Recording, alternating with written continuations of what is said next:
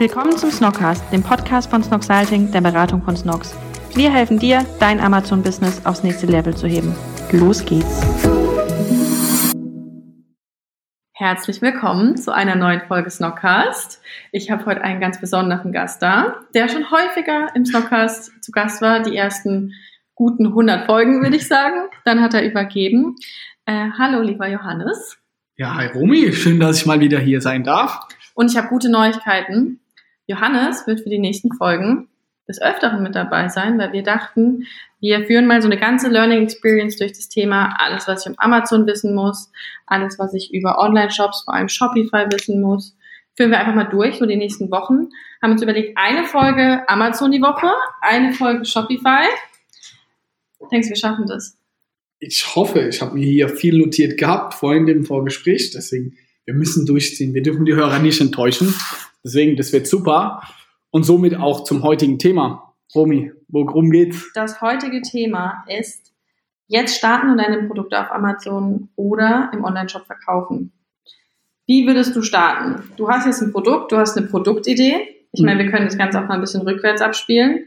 Ähm, mit Snox, da war eigentlich klar, wo wir starten, oder? Also auf welcher Plattform? Ja, bin ich ganz bei dir. Wir haben ja gestartet auf Amazon ganz klar, weil wir uns auch von Anfang an auf das Geschäftsmodell konzentriert haben.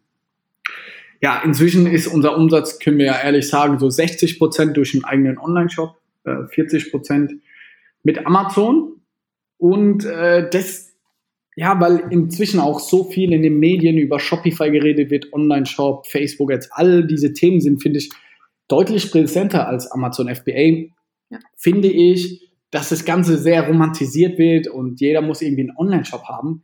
Aber wenn ich mal ganz ehrlich bin, ich würde nach wie vor auch heute, wenn ich jetzt kein Background habe, kein Investor, finanzstarken in meinem Rücken, so dass ich sagen kann, okay, ich kann jetzt auch erstmal unprofitabel sein, sondern wirklich so von Scratch, ich habe ein Produkt so wie Snox, dann würde ich immer noch Amazon nehmen. Wie ist es bei dir, Romy?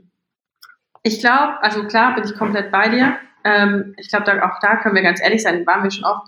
Mit wie viel? 1000 Euro haben Felix und du gestartet? 4000 Euro, glaube ich, oder? Ja. Ähm, erste Produkte in China gekauft, Seller Central aufgesetzt und die Produkte verkauft. Und ich glaube, das wäre halt einfach mit einem Online-Shop in dem Sinne nicht machbar. Also Nee, wir merken das ja und äh, Romy ist ja auch die Geschäftsführerin von unserer Beratung. Wir haben jetzt auch den ersten richtig großen Online-Shop gebaut, ja. gerade für einen FBA-Seller. Das machen wir ja auch jetzt inzwischen mehr und mehr. Ja. Also wir sehen ja einen ganz klaren Trend, dass FBA-Seller auch einen Online-Shop mhm. aufbauen möchten. Und ich glaube, mit Shopify ist es auch relativ einfach ja. in der Basisvision. Aber wir können dir so viel sagen, jetzt der Online-Shop hat doch mehr gekostet als unser damaliges Startkapital von Snox.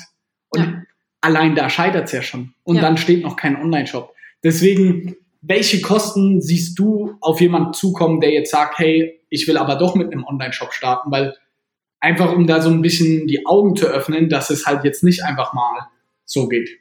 Also die Kosten bei einem Online-Shop sind halt komplett anders, finde ich, wie bei, bei Amazon. Bei Amazon muss man sagen, du kannst eigentlich morgen starten. Du zahlst was für Seller Central? 39 Euro im Monat.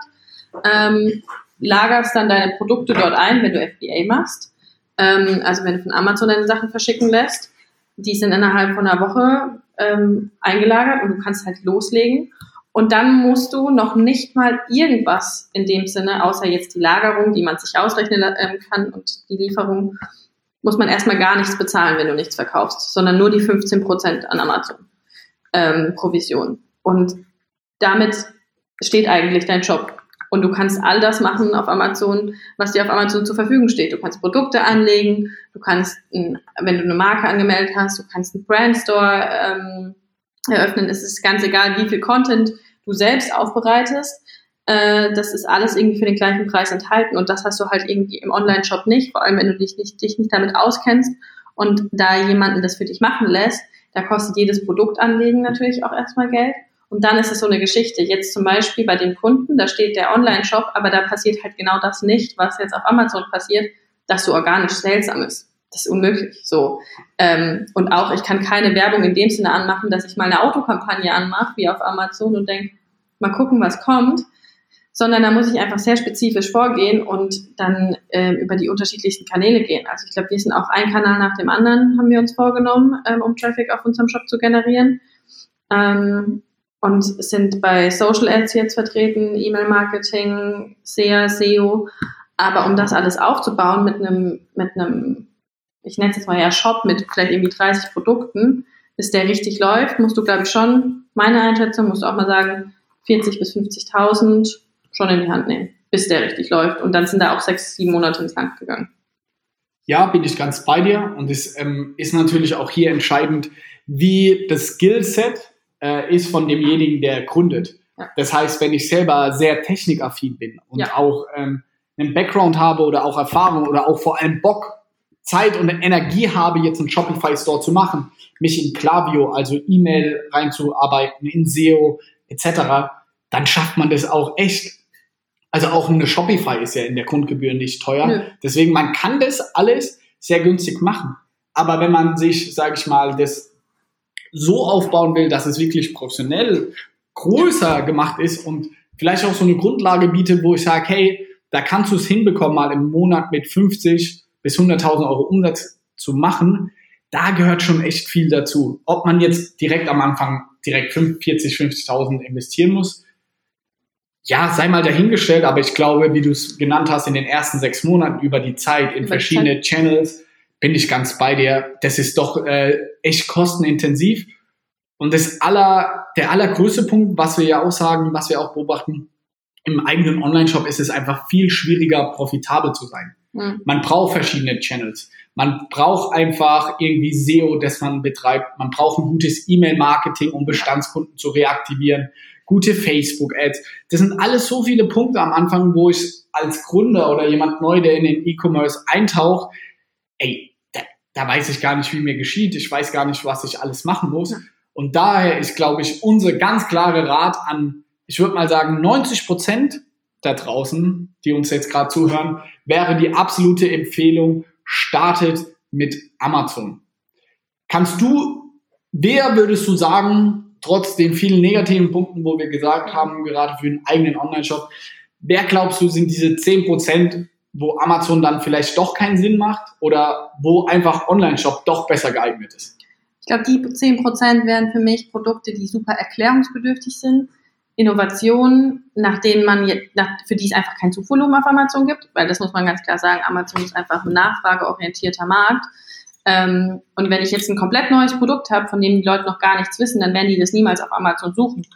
Und dafür ist, glaube ich, Amazon nicht der richtige Marktplatz, ähm, weil die werden dich dann nie finden.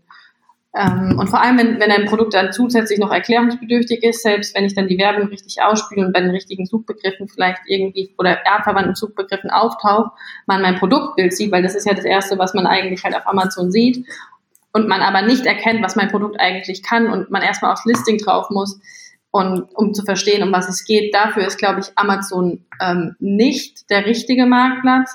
Aber vor allem, wenn dann noch dazu kommt, dass ein Produkt über 50 Euro kostet, weil ich glaube, das ist so eine so eine magische Schwelle, ähm, bei der ich dann empfehlen würde, okay, vielleicht macht ein Online-Shop mehr Sinn und dann vielleicht irgendwie coole Facebook-Ads, in denen du dein Produkt cool erklären kannst und die Leute das irgendwie auf Instagram direkt sehen, ähm, bevor sie auf deine Seite gehen, schon wissen, okay, darum geht's und sehen in der Ad, ah, mega Idee, genau das suche ich in meinem Leben ähm, und dann draufklicken. Ich glaube, das wäre was für mich, wo ich sage, okay, da würde ich, glaube ich, eher das Geld in die Hand nehmen und dann in einen Online-Shop investieren. Was denkst du?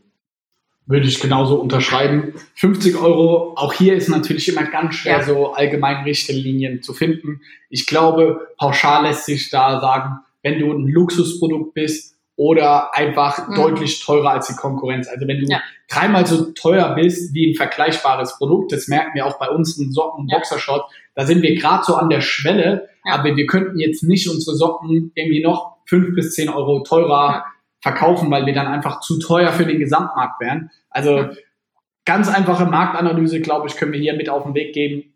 Ja. Überlegt euren Verkaufspreis, geht auf Amazon und wenn euer Verkaufspreis, den ihr anstrebt, dreimal so hoch ist wie der Preis ja. der ersten fünf Anbieter, also ist natürlich da immer schwank, aber wenn ihr dann merkt, okay, da kostet das Springseil bei Amazon 10 Euro und ihr verkauft für 30, dann lasst es lieber. Also Amazon, dann müsst ihr das Ganze hinterfragen.